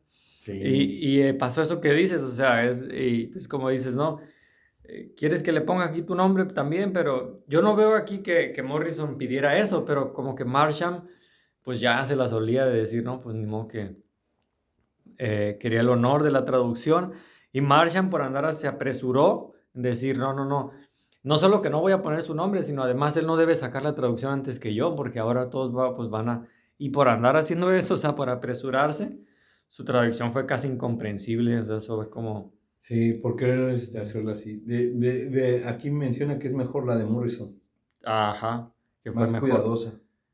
Creo que el Señor honra a los que le honran y deshonra a los que buscan honra propia, ¿no? Como que fue más memorial, como dices, a su celo misionero, su perseverancia literaria y su orgullo obstinado. O sea, en este, en, en Marchand. O sea, su, lo, que, lo que quedó plasmada en esa obra de Marchand fue su celo y su perseverancia y su orgullo obstinado en, en no querer escuchar, no, no, no. Y creo que a veces, bro, este, cuando llegamos con, aquí está el estudio de Inste, ¿por qué no lo tomamos? No, nosotros tenemos nuestro estudio y ya está establecido y así ha sido siempre y así lo hemos puesto y, híjole, bro, no sé tú, bro, a mí me, me hace ver que, que a veces ese orgullo todavía se mantiene en las iglesias evangélicas. Sí, o sea, ¿por qué si lo conocen, si saben que es bueno? Digo, más ahí donde yo estoy, digo, lo conocen, saben que es bueno. Dicen, no, es que vamos a hacer uno, uno nuevo. Uf, va a ser, o sea, como que... No, bueno, o sea, ya no. Fíjate que aquí, este, me llamó mucho la atención a mí también lo de la guerra del opio. Ándale, sí, dale, dale. La guerra del opio, y, eh, y, de ahí es donde, después de esta guerra, Inglaterra se queda con Hong Kong. Sí, se queda con Hong Kong y, y, siempre los intereses humanos, ¿no? Siempre los intereses humanos, siempre los intereses económicos. En esta guerra del opio, pues los, los chinos tenían la seda, que era uno de los bienes o de las mercancías más codiciadas en aquel entonces, ¿no? Pero ellos este, no querían intercambiarla pues, realmente por nada, ni con nada. ¿Para qué? O sea, ¿qué? me puedes dar tú a mí? Exacto, ahí está. Que me, que me llame a mí o que me guste a mí, ¿no? tengo todo. Tengo todo, o sea, tengo, no sé, peces, tengo telas. en la, agricultura yo siempre te digo, por eso yo admiro China, como dices tú, ¿qué me vas a ofrecer? Agricultura tengo, tengo cultivos de peces, cultivos de todo, ¿qué me vas a ofrecer? De frutos, de arroz, de este, ganado, ganadería también son buenos ganaderos también. Creo que allá es donde se, bueno, en Japón es donde se da la carne Kobe, ¿no? La carne más, más más deliciosa y más cara, ¿no? Que existe en el mundo. Entonces, los, los británicos lo único que lo, lo, les pudieron llamar la atención fue con el opio. El opio, El opio es una droga, ¿no? Sí, Finalmente. una droga de la amapola o no sé de, de qué otra. Pero si es una droga, pues es un opiáceo, ¿no? Le llaman. Con eso fue con lo que los, los, este, y, y, eso es de la India, ¿no? Dicen que es una, este, es por ahí una goma, la goma de, de opio. Ah, ok. Que vendría siendo, que se fuma. Se, fuma, ajá, sí, sí. Y fue con lo que, yo creo que desde de ahí fue de donde a alguien le surgió la idea de crear las drogas, ¿no? De crear lo que es la, la, no sé, la cocaína, la heroína, todo ese tipo de cosas, porque, pues, pues es adictiva. Yo siento que esto igual es adictivo y demás, y este y fue de esa manera en la, que, en la que pudieron entrar. Pero esta guerra, esta guerra que se propició con todo eso, también vino a entorpecer el trabajo de los misioneros. Sí. Sí, porque viendo esta guerra, obvio que toda la, la, la, estabilidad económica que había, la estabilidad este, en la vida que había, pues se vio, se vio dañado, ¿no? Sí. Y de hecho, ahí no, no, no entendí, bueno, sí, sí, sí, sí vi en la parte final que dice, muchos se bautizaron más por la conveniencia que por convicción, a, la vista, a la vista de que los chin, a la vista de los chinos, todo cristiano chino era medio extranjero, porque aún ellos no dejaron de, de identificar a, las, a la gente que se convertía al cristianismo como influenciados por el extranjero. No dejaron de ser sectarios, como dices. Sí, sí. Sí, como dices, subrayaste lo mismo que yo. Has dicho lo mismo que, que subrayé, porque era la conveniencia, pues, o sea, decir, ¿qué me ofrece el cristianismo? Pues recordemos que todo se trataba de, de, ganar rutas comerciales y ellos aceptaron el cristianismo, que en realidad el catolicismo, para hacer esos convenios de, de rutas, donde pudieras, ah, yo te dejo pasar por aquí, tú déjame esto, bueno, pero te tienes que convertir. Entonces se bautizaban, pero era una conveniencia más que una convicción de, una creencia. Lo mismo hicieron con los, con los vikingos, ¿no? Conviértanse y se bautizaban, pues me bautizo por el que quieras, hombre, no, no era nomás dame lo que quiero. Y, y, la guerra del opio, que fue muy sonada, porque Carlos Marx después usa una frase que dice él que las religiones son el opio del pueblo. Él así lo veía, ¿no? Yo no estoy de acuerdo con él, pero bueno, habría que ver desde qué punto, ¿no? A qué se refería él, pero... No, Marx, pues bueno, todo lo que es socialismo está identificado con, con el ateísmo, ¿no? O sea, esos cuates, este, no, de hecho, es lo mismo que estamos leyendo. A los intereses del, del comunismo no les, no les conviene el evangelio. Sí. No les conviene el evangelio, porque ellos tienen que seguir, ellos someten a las personas por medio de, de, de un socialismo, o sea, realmente la tienen a la gente sometida. Y es como hoy, ¿no? O sea, si tú lo ves ahorita, a las personas las incluyen en el, digo, no, no, no todo lo que es, actualmente vivimos en nuestro país es bueno, aunque tampoco es malo. Pero, por ejemplo, hoy en día los jóvenes los están motivando a que estudien a través de sus becas. ¿Cuántos de ellos están ocupando realmente su beca para estudiar? ¿Y cuántos de ellos están ocupando su beca? Pues para otras cosas. Para otras cosas. que supone que sí les piden que comprueben, ¿no? Que comprueben que, o sea, es como unos ciertos requisitos, ¿no? De tienes que mantenerla. Por ejemplo, cuando yo iba a estudiar la maestría, se abrió una beca que a la vez se me hacía contradictoria porque esa beca te pedía que tenías que estar solo dedicado al estudio, no tenías que trabajar. Entonces, obviamente, la manera de saber si estabas cumpliendo o no era que checaban tu número de seguro social y veían que. Entonces yo decía, no tiene sentido cómo me ofrece una beca para una maestría, pero yo necesito trabajar. O sea, la beca no, era en el CETIS y era mucho dinero el que se paga en el CETIS y la cubría toda el CONACIT pero yo tenía que dejar mi trabajo y dije, ¿cómo? Pues no, no voy a vivir de nomás de estudiar, pues, o sea, está bien, pero... Se va a pagar la escuela, pero ¿qué voy a comer? Exacto, entonces, ándale, que era carísima, el, el, ahí en el... En el son creo que 40, 30 mil pesos por, por mes, ¿no? Sí, sí. No, al último metí un diplomado, pero no pude hacer la maestría porque dije, bueno, no, o sea, este, estas becas son para gente rica porque, pues, alguien que la toma eh, debe dedicarse nomás a eso. ¿Quién, ¿Quién, de gente común como yo, mortales como yo, va, va a agarrar una beca así? Pero a lo que voy es que te obligaban a que nomás se, tenías que comprobar que con tantito que te salieras tú perdías la beca. Entonces era como, híjole, a veces sí son, ponen muy, muchas restricciones, pues, que no permite el sistema, pues que... Pues ojalá estén los mecanismos, ¿no? Ojalá, por ejemplo, en el gobierno actual estén los mecanismos para que los, todas las ayudas, todos los apoyos que le están dando a la gente, Lo, lo, hagan con el fin de que ellos prosperen y progresen. Progresen. No para que se frenen, porque el socialismo lo que hace es detener a las personas a que no aspiren más, a que no aspiren a más, a que no se preparen más, a que no a que no este sí anticapitalista totalmente pues, digo el caso de Cuba pues es cuestionable no por ejemplo en Cuba hay muy buenos doctores muy buenos médicos pero en pues hasta ahí, ¿no? Hasta, que, ahí. hasta ahí no, no hay más científicos, no hay más no hay ingenieros, digamos así, destacados. A lo mejor puede haber ingenieros, pero no son una potencia en ingeniería, no. son una potencia en, en arquitectura, no son una potencia en, este, digamos, en, en, científicos de otra índole más que en médicos. O sea, médicos son muy buenos. No, y tienen muchísimo. Esta vez de la pandemia, ¿No supiste? Mandaron a México un, avión lleno de médicos que vinieron a la Ciudad de México a ayudar y apoyar, Pues y dices, bueno, claro. bueno. Y aquí en México, pues esperemos que se hagan las cosas bien igual, con la intención de que esas ayudas y esos apoyos lleguen a quien, lleguen a quien tienen que llegar y que los motiven realmente a crecer y que no los hagan, ah, pues como me dan mi lanita, pues ya para qué trabajo, ya para qué estudio, o sea, se, se corre ese riesgo.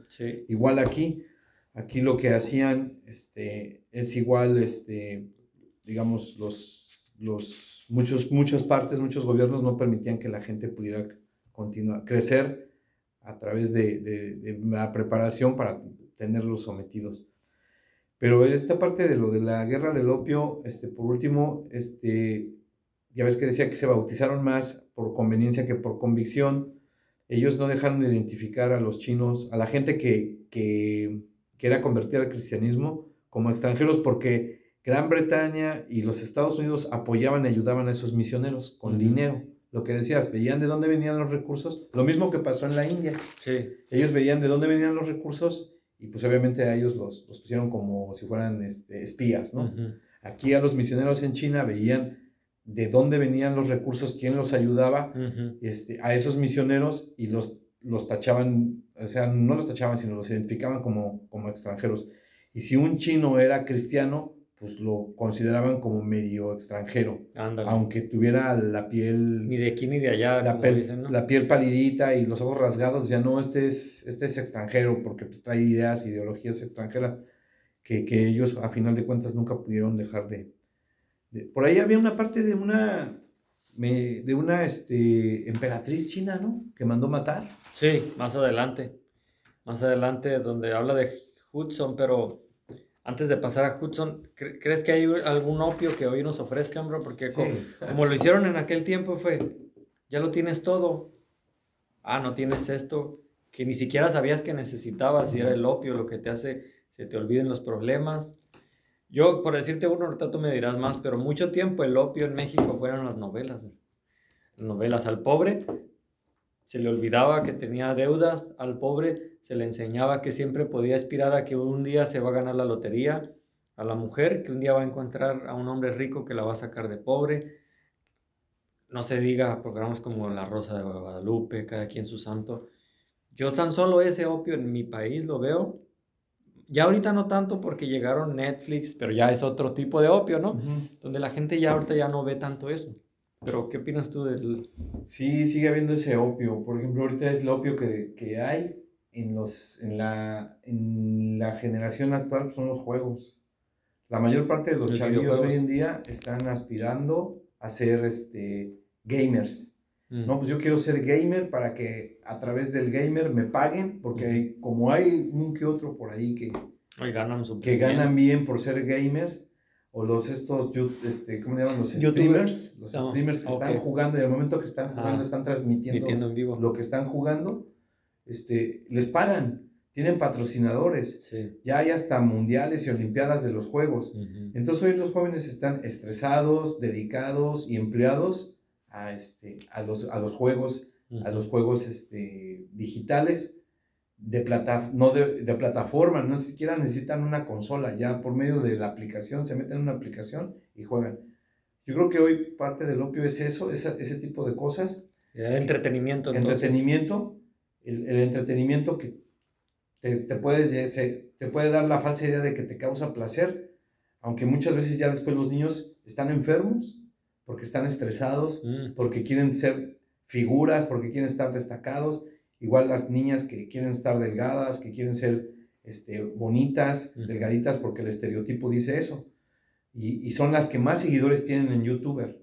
Las que son así, o las que son rebeldes, las que son todo ese es un opio que hoy en día distrae a, las personas a este, apartarse de, sus, de, realmente de sus propios sueños y deseos, porque pues sabemos que de todos estos niños que estén jugando, no todos van a ser exitosos, no todos van a lograr ser streamers famosos o grandes figuras. Finalmente ahí están distraídos y están este, entretenidos en algo que les puede dar placer, pero, pero que a final de cuentas este, solamente algunos cuantos son los que tienen ese tipo de, de este, digamos, de éxitos, porque pues ese éxito, pues digo, para algunos puede ser importante, ¿no? Porque les está dando sustento y demás, pero ¿qué pasaría si de repente ya no hay plataforma para jugar? ¿Qué pasaría con esa persona? Por una u otra, como ahora que hubo apagones, que no había internet, no sé si te ha pasado. ¿Qué es cierto, ¿qué va a pasar? ¿Qué va a suceder con...? Que, digamos, es un trabajo, no es un trabajo real en, en cierto modo en el que no lo había visto, es verdad. Cuando se cae el internet, ¿qué pasó ya? ¿Qué va a pasar con ellos? trabajo ese día? Sí, por ejemplo, en una guerra, decían que en una guerra lo primero, lo primero que, te, tumban es el internet. Sí. La luz y el internet. ¡Pum! Estás incomunicado. Ya. No hay líneas telefónicas, no hay red. Ya, estás totalmente incomunicado. Sí. Entonces, ahí sí es riesgoso, es riesgoso y peligroso. Porque, y bueno, pues hoy en día, qué, qué, qué chistoso y algo curioso que se me surge es que casi todo el mundo quiere aspirar a tener un teléfono. Y la mayor parte de la gente que busca tener un teléfono quiere tener un iPhone. Y el símbolo del iPhone es el que también de repente me llama mucho la atención. Oye, es cierto, la manzana. Oye, no me había puesto a verle una... Es una manzana mordida. es el símbolo de la, de la caída humana. De la tentación. De la caída humana, ¿no? Porque haber, haber desobedecido a Dios de esa no, Nunca me había puesto a pensar en el símbolo, fíjate. De la manzana, pues, ¿una manzana qué? Y pues no sé, no sé si les famoso Steve Jobs creía en Dios, nunca, nunca supe si tuvo alguna declaración así, pero lo que sí sé es que pues murió muy joven y murió por no querer tener ningún trato de medicina este, farmacéutica, ¿no? Quiso hacer este, el tema del, del budismo, no era budista, creo. Era budista y quería curarse por medio de, de su mente, ¿no? De su mente, de sus de todo el budismo y de hierbas, creo que también. Sí, sí. Y mira, este, y sí, curioso que el símbolo de hoy, la mayor parte de la gente está entretenida en los teléfonos. La mayor parte de la gente aspira a tener un iPhone porque supuestamente es el mejor equipo. Y qué curioso que el símbolo del iPhone pues, es la manzana mordida. Representa la caída del la caída del hombre. No lo había visto, fíjate, está, está profundo eso porque a mí lo que acabas de decir es verdad, las guerras ya no se van a hacer como antes, la guerra, túmbales el internet, ya digamos la luz, tal vez, pero cierra comunicaciones, no vas a ver ni qué va a pasar. De hecho, uno de los errores que, que notaron, y lo estaban diciendo en una mesa de análisis, de que este gobierno haya ganado es, eh, es el presidente actual. Los opositores decían que lo que debieron haber hecho es no permitir que la gente se informara por medio de redes sociales. O sea, en un ratito ya la gente ya no se, se informaba por las noticias locales porque ellos veían en la tele, haz de cuenta, en, en este momento en vivo salía, por decir así, Carlos Loret haciendo un reportaje. López Dóriga. Ajá, diciendo que en México estaba pasando esto. Pero al mismo tiempo en Facebook tú notabas la realidad y decías, oye, lo que este señor está diciendo es mentira. Yo estoy aquí, mira, y estaban transmitiendo y diciendo, de un montón de cosas, ¿eh? que desmentían y decían, si no fuera por el Internet, no hubiera ganado este camarada, porque la gente empezó a darse cuenta de muchas cosas que le decían en la pantalla, porque... Que no era realidad. Que no era realidad. Ah, incluso había una canción norteamericana que, fíjate, era el lema. Y hoy nos suena como, como nos da risa, pero en aquel entonces era un lema. Para que alguien te creyera, yo por ejemplo te decía, oye Jorge, ¿sabías que, que fumar un cigarro al día te ayuda a tu salud. Y tú decías, ¿cómo? Así como acabas de hacer. Y, y la, ¿sabes qué respondía la gente? Sí, es cierto porque lo vi en la tele. Esa era la justificación para que tu argumento fuera válido. Si tú decías, lo acabo de ver en la tele, se acabó. Lo acabas de ver en la tele y es realidad. O sea, era como, eso que me acabas de decir es verdad. ¿Por qué? Porque lo viste en la tele. De hecho, hay un capítulo en Los Simpsons, ¿no? Si lo llegaste oh, a ver. un montón. Los de Los Simpsons que decía el Homero, no, lo están diciendo la tele y la tele dice verdad, dice toda la verdad. Nunca nos mentiría, ¿no? Nunca me mentiría. Y entonces eso pasó ahorita, bro, y está pasando. O sea, si, si ellos, estos cuates que, de, al menos aquí en México, hubieran podido ver a futuro y decir, hey, de hecho hubo una ley que quiso sacar el gobierno de Peña Nieto, nunca se dio, pero cuando empezaba a bombardear de todo eso, quisieron controlar el Facebook. Sí, segmentar el, el Internet, ¿no? Sí que no se permitieran, porque eso, ahorita donde nos pueden controlar es así. Corta comunicaciones, permite que no se, no se suban eh, cosas, y ahí puedes segmentar, como dices, a ver, no quiero nada de cristianismo, nada que hable en contra de tal gobierno, tú lo pues Es que hay, bro. De hecho, a ti, por ejemplo, tarde que temprano, digo, espero que no te suceda, pero hay muchos que les han quitado su canal. Que los quitan su canal. Los han suspendido los han suspendido por el número de quejas, porque se quejan, o sea, empieza a organizar a alguien un determinado número de quejas y te suspenden, te suspenden una semana, dos semanas, un mes, dos meses, y igual te... pues este, este brother que decías a él, al este, al Will Graham, varias veces le han tumbado el canal, los seguidores, por ejemplo, de Yesenia Ten, le han hecho que se le caiga el canal porque yo no creo que ella sea la que les dice, pero a lo mejor los mismos dicen, ¿sabes qué están diciendo esto de... De la pastora, sobre de ellos. Y tras, tras, tras, tras, y le tumban el canal. Sí, sí, sí. Digo, es que es bueno escuchar a todos, aunque, por ejemplo, el Graham sí de repente lo siento en el extremo, es de repente medio extremista. Este, y a esta señora, pues no, no la siento yo que sea... Yo personalmente no la sigo, no siento que sea de... Es una opinión personal, no creo que esté bien lo que hace. Pero sí, yo tampoco. Tiene muchos seguidores. Muchos, bastantes, cada vez más. Y luego viene Hudson Taylor, que ya comentabas ahorita, ¿no? Que se dejó crecer la coleta, se disfrazó sus ojos azules, compró gafas estilo chino, Hudson Taylor. Digo, yo me lo imaginaba así, o sea, yo ya lo hice en mi mente, yo, yo no sé cómo sea, pero yo ya me lo imaginé cómo se veía. Este, porque él quería asimilar al máximo la cultura china. Y él dio los principios de la misión al interior de China. Cinco principios, bro. ¿Te parece si los desarrollamos? Yo creo que nomás terminamos el día uno, ya, ya se va a acabar y para... ¿El examen lo tenemos que hacer esta semana? No, no, no pero igual sí, ya yo por ejemplo ya, ya voy en el día 5 y pues lo voy a hacer, pero no es como que tengan que terminar esta semana porque como vamos... La verdad, yo, yo, no sé qué opinas tú y ya decir a los demás, pero creo que así lo he como lo he podido disfrutar más así como vamos, vamos bien. avanzando. la verdad es que a mí me gusta porque si lo estás, no lo estás haciendo express, Ajá. sino lo estamos haciendo a nuestro, a nuestro paso y bien, bien reflexionado. Por ejemplo, ya ahorita te vas, pero ya te vas con la idea de, de Roberto Morrison, Ajá. te vas ya con la idea del Hudson Taylor, te vas con la idea del Rizzi, te vas con la idea... Ya realmente los personajes se te van a, a este Adoniran Hudson, sabes que fue de la India, o sea, ya realmente vas asentando. Ya no solo son nombres, ¿no? Y ahora son caras y acontecimientos. Identificas el de personaje con el lugar. Ajá. Ya dices, hablas de China.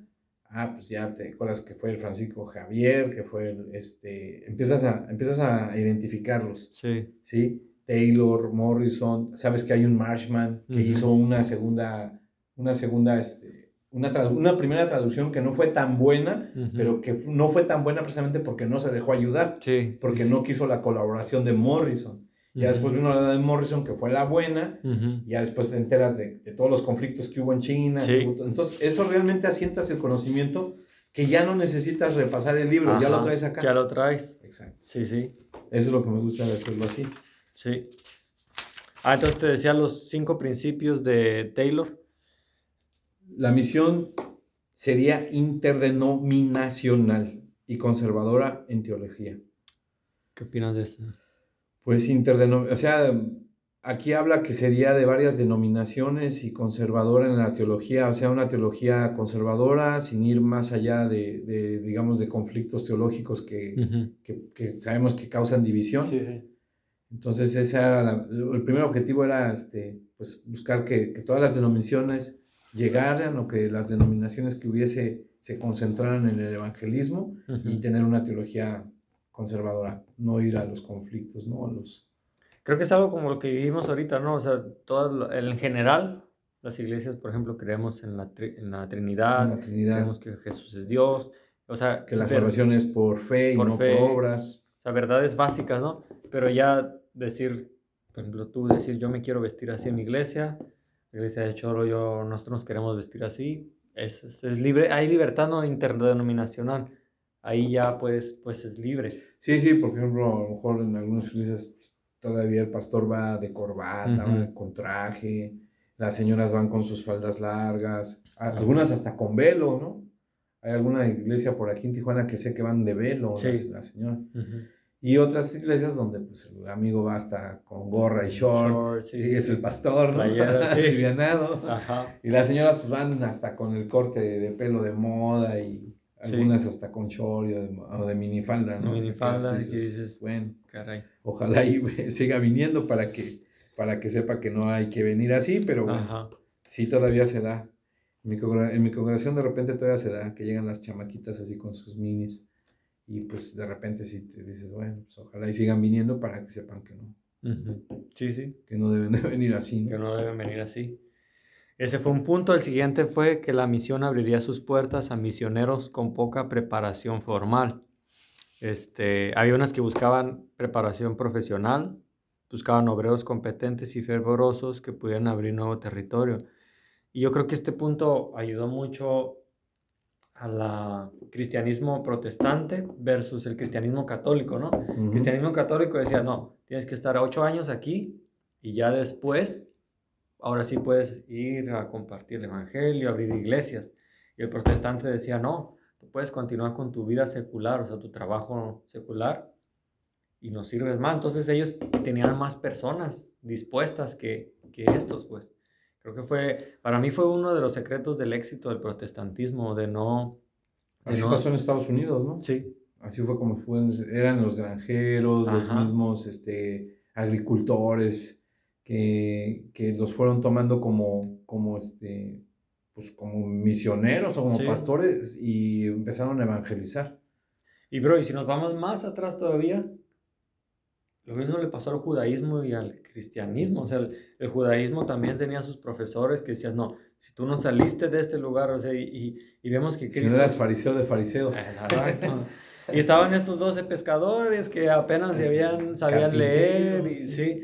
un Ahora, cobrador de impuestos. Sí. Ahora el otro, la otra justificación es hay que vivir en ignorancia. No, porque después los apóstoles, ellos se pusieron a estudiar. Pablo era un erudito, o sea, Dios nos llama en nuestra humildad, pero yo creo que Dios a quien elige sigue preparando, ¿sí o no, bro? O sea, también esa justificación a veces, y lo decía Cholo muy bien la vez pasada, de decir que a veces se rechaza ya el estudio y decir, no, es que la palabra mata, la letra mata y que no. No, no, no, hey, está bien, hermano, Dios te habló y tal vez no conocías tanto, pero creo que un pastor en especial debe seguirse preparando, ¿no? Sí, pues, por ejemplo, este, tiene que seguirse preparando. Yo hasta que no, no sabía que les prohibían a muchos, hasta que hiciste tu video también, de que a muchos de ellos no los permiten estudiar carreras, carreras largas, este, largas sí, digamos una carrera profesional. Técnicas, que terminan carreras técnicas. Qué absurdo, o sea, se me hizo, hijo, sí. increíble. Sí. ¿Me ayudas con el 3, el punto 3? Sí. Dice, el gobierno de la misión sería ubicado en China, no en Inglaterra. Taylor sabía que era necesario ser flexible en la administración y poder tomar decisiones rápidas en vez de esperar meses para consultar con una junta directiva.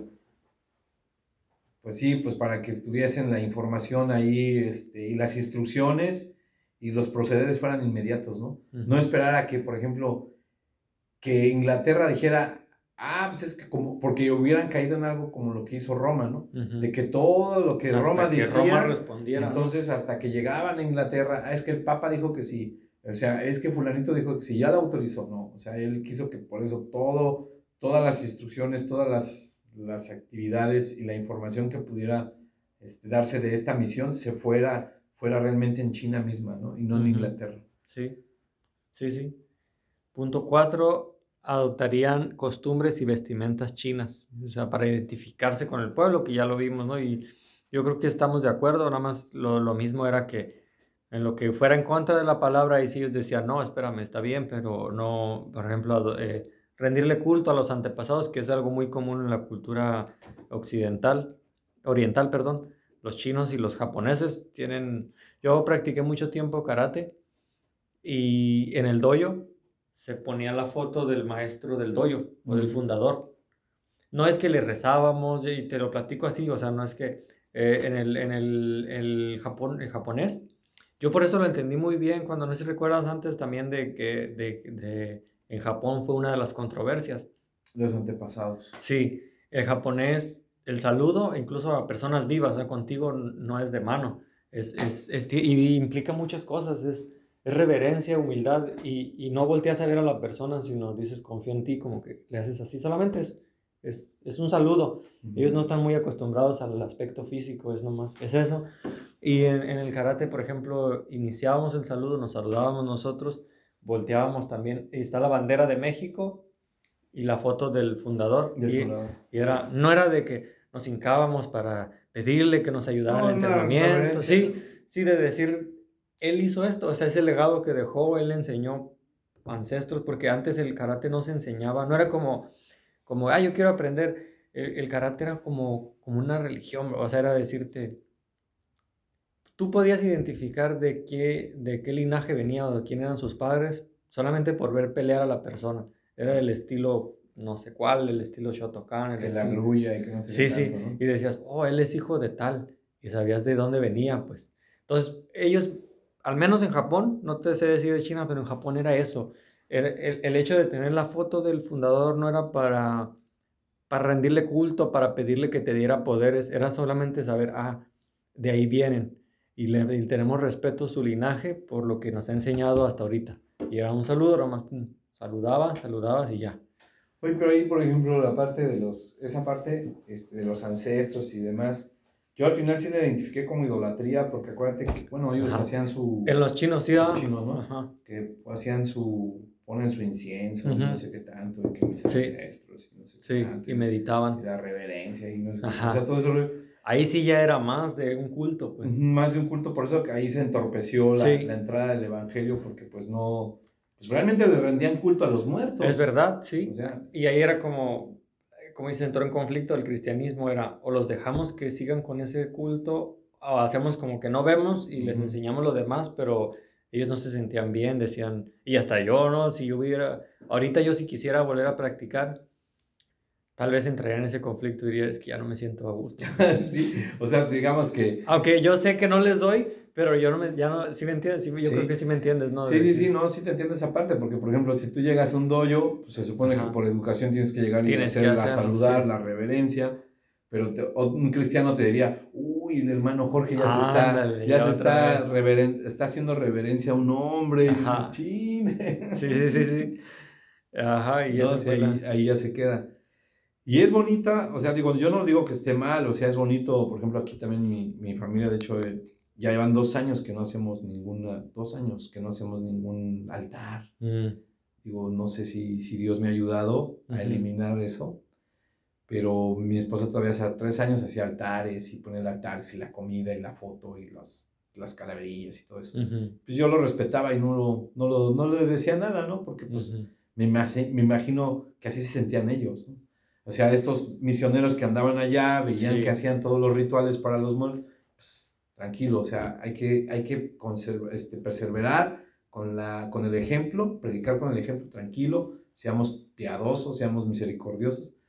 Y ve, o sea, ya llevo dos años que ya mi esposa, como que algo le da flojera, dice, no, ya no, no lo está haciendo. Y dices, bueno, digo, yo, yo le digo, recuérdalos en tu corazón. O sea, recuérdalos en tu corazón, pones un altar en tu corazón ahí, recuérdalos, este, ya no puedes pedirles, ya no puedes hablarles, pero sí agradecerle a Dios que nos dio la oportunidad de, estar con ellos, de conocerlos y que tenemos la esperanza de que, de que nos reuniremos, porque dice el Señor en Juan, dice, donde estoy yo, quiero que estén ellos y ellos conmigo, o sea, todos reunidos en uno solo, en el Señor. Ahí es donde va a ser nuestra comunión con nuestros seres queridos. Los que están en Cristo o todos aquellos que están en Cristo, estaremos reunidos porque es una promesa del Señor. ¿Sí? Ahí no hay duda de que oye, pues obviamente van a estar los que nos conocimos, los que vimos, yo no voy a conocer, si no conocí a una persona aquí en la tierra, pues, digo, allá en el cielo, pues, obviamente no sabré quién va a ser, pero si lo conocí, por ejemplo, en este caso tú, mi hermano Novas, Cristóbal, todos, los voy a conocer y voy a saber si estamos en Cristo, nos vamos a reunir allá, nos vamos a ver. Ahorita conocimos de estos hombres, como dices tú, de Taylor, de Hudson, de Morrison, ah, mira, ya está Morrison, ¿qué onda? este, oye, hermano, qué bueno que te aventaste esa, esa traducción de la Biblia, ¿no? Yo no pude traducir ni, ni media hoja, de, media hoja del inglés al español. Este, tengo una Biblia en inglés, de hecho, este, pero no la he podido este, revisar, la quiero revisar, digo, nada más para, para cultura, ¿no? Pero hasta eso, de repente te da flojera, o sea, imagínate, empezar a traducirla. Ajá, sí, sí.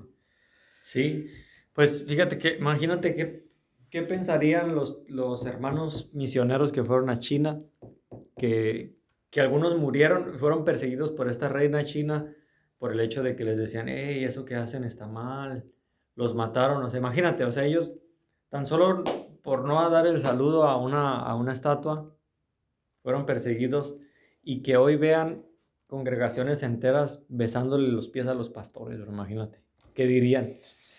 Te, te pregunto esto porque le sucedió a los indios aquí en México, ¿eh? Los indios... los de eh, la luz del mundo igual. Sí, sí, pero, pero fíjate, cuando llega, llega el catolicismo aquí a, de, España, llega aquí, los curas les decían que estaba mal inclinarse ante imágenes. Pero que se ante ellos. Y ellos, fíjate el nivel intelectual, o sea, a pesar de que eran indios, ¿cómo te diré?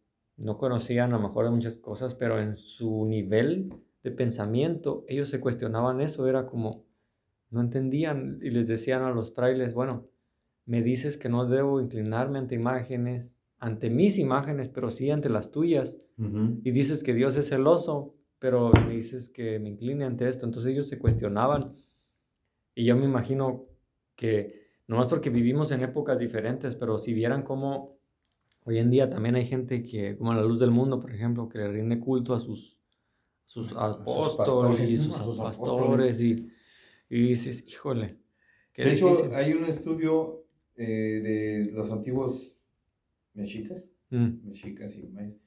Pues ellos fueron los que construyeron las primeras, las primeras iglesias. Este, dentro de las de los simbolismos, ya es que casi todos son esa arquitectura barroca, no sé qué tanto. Dicen que hay ocultos este, dioses mm. mexicas o aztecas o mayas en las mismas construcciones de las iglesias antiguas, entre todo el, el, barroco y, todo eso, que hay este, eh, deidades indígenas en esas construcciones y que por eso ellos se, se, inclinaban, creyendo que eran, o sea, lo hicieron inteligentemente lo hicieron para no me inclino ante tus dioses, me inclino ante los míos. ¿no? Sí, sí. No, pues y no es un secreto que ellos sustituyeron y dijeron, ahora no vas a rendirle culto a la diosa Astar, no, perdón, Astar era acá en Europa, la ¿no? La Coatlique, ahora no es ella, ahora es María. Pero ellos en su mente, como dices tú, ellos decían, no, no es María, es mi diosa. O sea, ellos simplemente les vistieron sus dioses de santos, pues, y les hicieron, y ahí viene el santerismo, ¿no? También. Santerismo igual. Pero en realidad era disfrazar. Por eso, y lo vimos aquí, eran dos cosas que, que hacía el, el, catolicismo, o cambiar la cultura o desaparecerla. Y al principio era desaparecerla, son muchos. Entonces, ¿cómo la cambiamos? Por medio de el opio. El engaño. el opio, ¿no? Aquí fue el opio. Ese fue el opio, ¿no? Que ahí sí concuerdo con Marx de que fue el opio del pueblo, o sea, es, ok, te lo voy a cambiar, pues vas a seguir adorando al mismo y vas a estar feliz, ¿no? Y nosotros también. Entonces fue una manera bien, bien inteligente. el mismo Juárez, o sea, el mismo Juárez, pues él, para poder prepararse y para poder estudiar, tuvo que asistir a la escuela católica. católica. Eh, la verdad es que eran las mejores, intelectualmente hablando, o sea, dejando fuera de que en ese tiempo, por eso Juárez, y hacían mucho esos, ¿no? De que, híjole, no creo, a veces no creían ni en Dios, pero nomás para poder estudiar. Para poder estudiar tuvo que ir, porque de hecho Juárez no creo que haya creído en Dios. no, lo, hizo porque hasta el final dijo, ¿sabes qué? Vamos a separar iglesia y Estado. iglesia y Estado. Es verdad, tienes razón, es verdad. Aunque siento que está bien. Sí, Aunque siento que está bien la división, porque ya vimos que cuando se mezclaba el Estado con, con la iglesia. Con la iglesia siempre hubo problema. En el estudio de la iglesia uno venía eso, ¿te acuerdas? Sí. Cuando mezclaban la religión con lo del Estado, y fue lo que le pasó a Roma. A Roma. Roma pues creó estas figuras papales y arzobispos y no sé qué tantos bispos que hay, bispos, este, que se metieron en la, en la política de todos los demás países y terminó por, por eliminar este, eh, digamos, el, el, cristianismo que estaba ya deforme, ¿no? Sí, sí, sí, de hecho fue lo que lo hemos visto, o sea, como, por eso hay un dicho muy común de que quien no conoce su historia está condenada a repetirla, porque cuando no aprendemos de la historia, híjole, la verdad es que nos pueden engañar.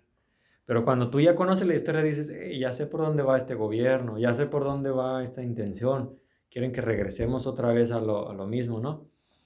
Después viene la relación, rebelión, perdón, de los, boxers, odio hacia todo lo que fuera extranjero, este, una manifestación de odio. Aquí está lo de la emperatriz china. La emperatriz china que decreta la muerte de todo extranjero. O sea, es, es, antes de los nazis, imagínate, pero era, era prácticamente eso, ¿no? La supremacía del, del de ellos. Oye, y no, este, no tiene tan, no, o sea, no tiene tanto tiempo atrás, ¿ya viste en qué fecha? 1900.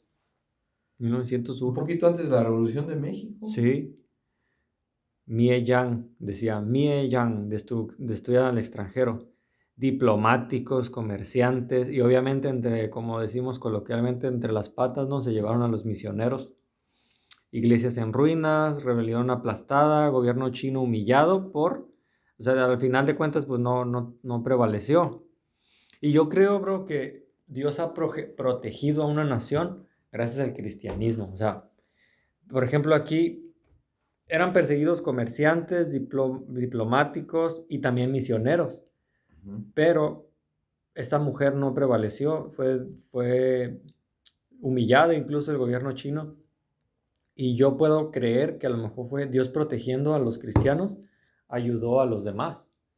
¿Sí me entiendes? A veces por, por, porque Dios protege su iglesia, segundas personas o segundos grupos son beneficiados y no lo ve la sociedad, pero Dios no ha permitido la destrucción total de Estados Unidos, yo creo, por, porque tiene su, su remanente. Porque Estados Unidos ya hace mucho ya debió haber sido de tanta cosa que están haciendo con, tú sabes, ¿no? Sí, Pero está, gracias a la iglesia que está presente, muchas cosas no le suceden a la gente, pues, y a la sociedad en general. Y, y lo veo desde, desde la drogadicción, desde to- todo eso que el cristianismo hace para restablecer al ser humano, a la sociedad, reinsertarlo. Y tantos hermanos que aquí yo tengo que yo me pongo a pensar, si yo los hubiera conocido 10 años atrás, me, me daría un miedo topármelos, pues, cuando escucho sus testimonios, sus testimonios. mataban gente, este, estuvieron en la cárcel, Sí. se drogaban, buscaban cómo matar a otro, o sea, y digo, la gente no se da cuenta de lo, en realidad la- la- el beneficio que el cristianismo sigue trayendo a la sociedad. Sí, por ejemplo, ahorita esta ciudad no se cae gracias al cristianismo que hay. Porque si no, esta ciudad ya se Tijuana. hubiera caído. Sí. Ahora, en la Ciudad de México igual. En la Ciudad de México, o es más, en el país. En el país, pues hay todos los conflictos de narcos, todos los conflictos de, las, de los pueblos indígenas, lo que es toda la explotación sexual y todo lo que existe. Pero aún dentro de toda esa maldad hay un equilibrio por- pues, porque hay un remanente del pueblo de Dios aquí también. Por eso es Sí. que Dios no nos ha destruido todavía. Yes, sí. Continúa el cristianismo en Japón, donde también ellos firman un tratado comercial que, digamos, todo era dinero, pues era ganar campo eh, comercial. Eh, todo eso dice que los japoneses se dedicaron a absorber de ella todo cuanto pudieron de la, de la superioridad técnica del occidente, o sea, de la... Hay una película muy, muy... A mí me gusta mucho porque, como he dicho, me gusta mucho la cultura japonesa, pero está basada en, en- en documentos históricos. No sé si has visto El último samurái. Mm, ah, sí, la del este, eh, el artista este, ¿cómo Sí, se que llama? hace las de Misión Las Imposible. de Misión Imposible.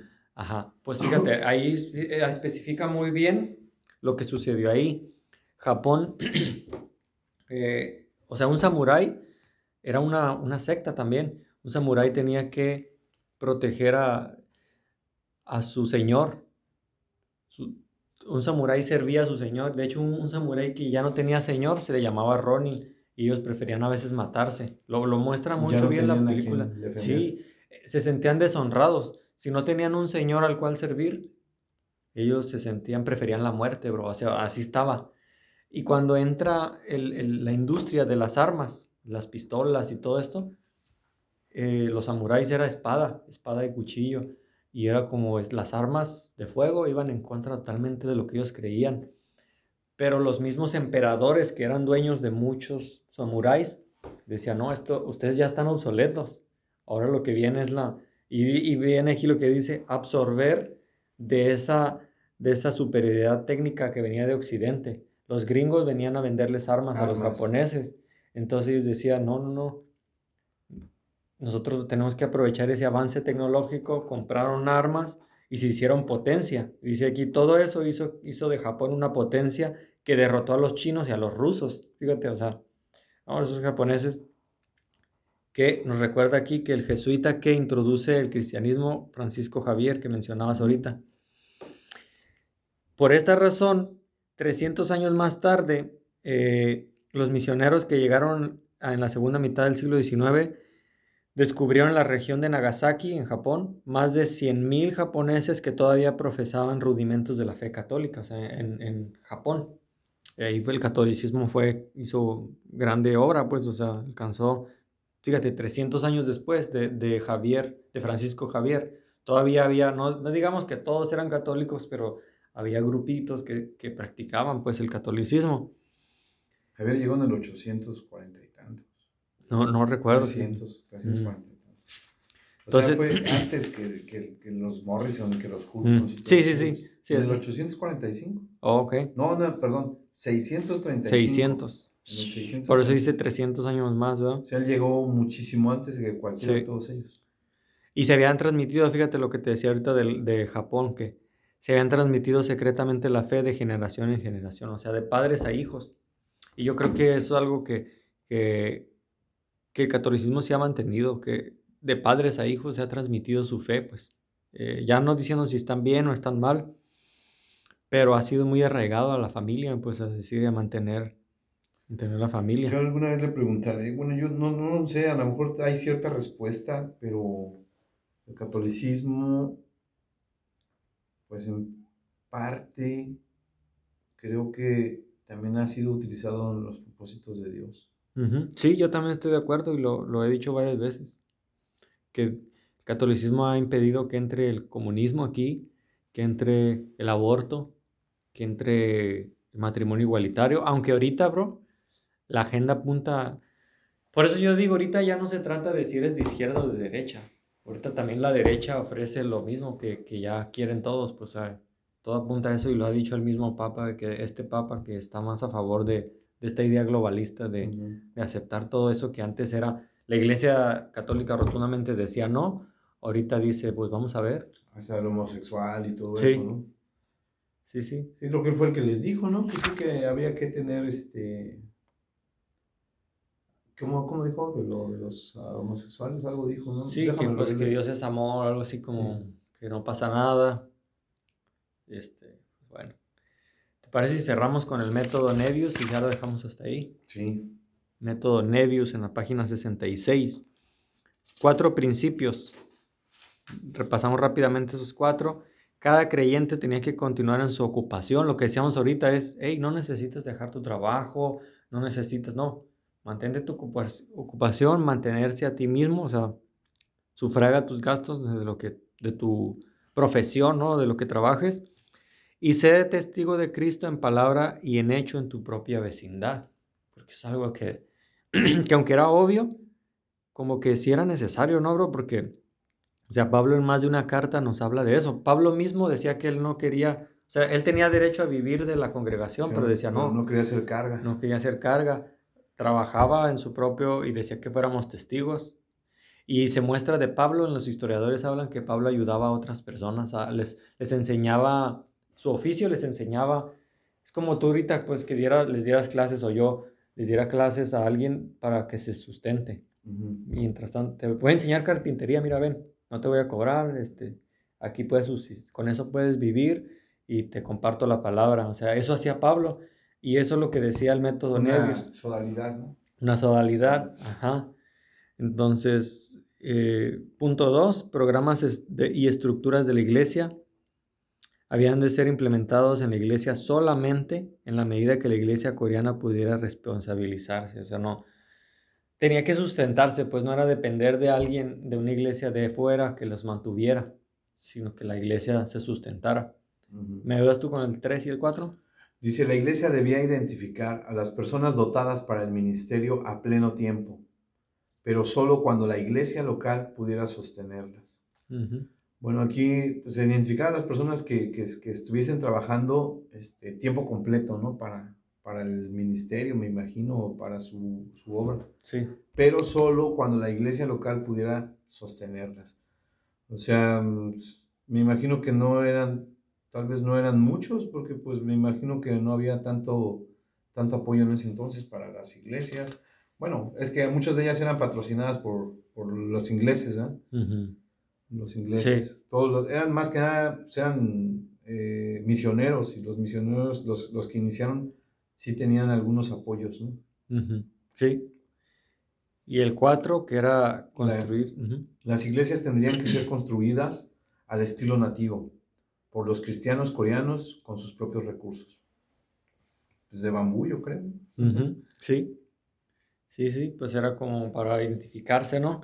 y tenían que tener sus propios recursos. Para que no lo vieran diferente, ¿no? Ajá. Porque, por ejemplo, aquí, pues, digo, en México pasó de que llegaron con las grandes construcciones y ellos, los aztecas, estaban acostumbrados a adorar en pirámides y ya ves que muchas de las iglesias pues, están hechas así, en, uh -huh. Igual como que en tipo pirámide, ¿no? Sí. Entonces, como que ahí buscaron, pero finalmente, este, aquí los coreanos eran lo mismo, me imagino que las construcciones en Corea no eran así tan tan de bloques de cemento y eso, como que eran más rústicas. Uh -huh. Entonces yo creo que ellos buscaban igual tener lo mismo para que la gente llegara al estilo nativo, ¿no? Uh -huh. Como vivían los nativos de ahí, hacer las, las iglesias y las congregaciones para que tuvieran esa confianza de acercarse a un lugar, a un lugar conocido, no a un lugar así diferente. O... Sí, sí, sí, que se sintieran pues no tan extraños, ¿no?